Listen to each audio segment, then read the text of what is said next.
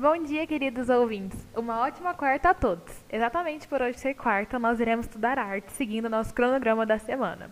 Nós sugerimos alguns temas a vocês e o mais votado foi a missão artística francesa. Sendo assim, esse é o tema que vamos estudar aqui. Se você for novo por aqui, muito prazer. Esse é o Estudando Via Podcast, onde estudamos diariamente diferentes temas de várias matérias.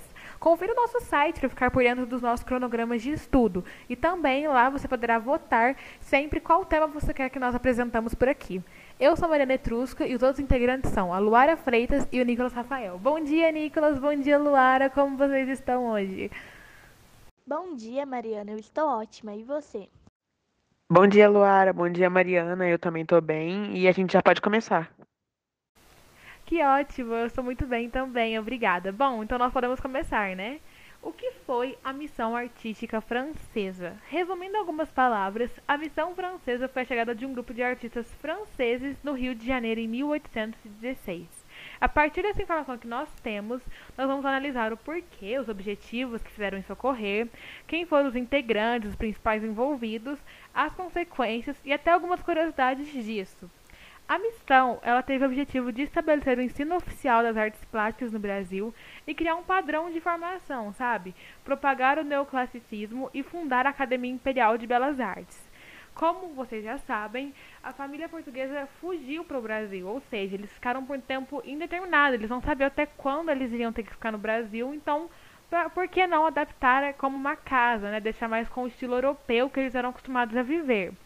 E também tem a, uma curiosidade aqui que tem a possibilidade de que os artistas franceses vieram por conta própria. Porque até então o que a gente sabe é que a família portuguesa, a monarquia, financiou tudo. Mas estão estudando a possibilidade de que os franceses vieram porque eles queriam e também que a missão partiu por parte deles.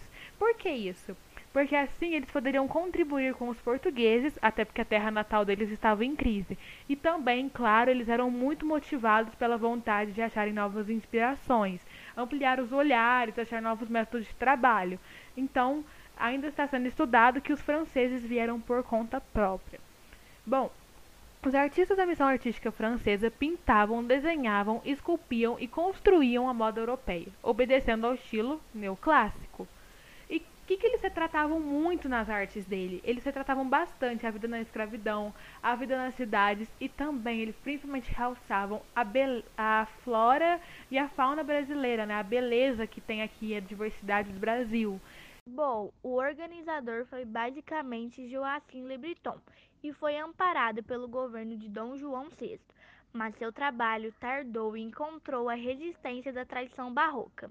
Finalmente enraizada e tendo que enfrentar várias condições dos recursos financeiros e uma série de intrigas políticas que dissolveram boa parte do primeiro entruísmo oficial pelo projeto, eles tiveram que revolucionar a panorama das belas artes no país, introduzindo o sistema de ensino superior acadêmico e fortalecendo o neoclassicismo, que ali estava iniciando o seu aparecimento.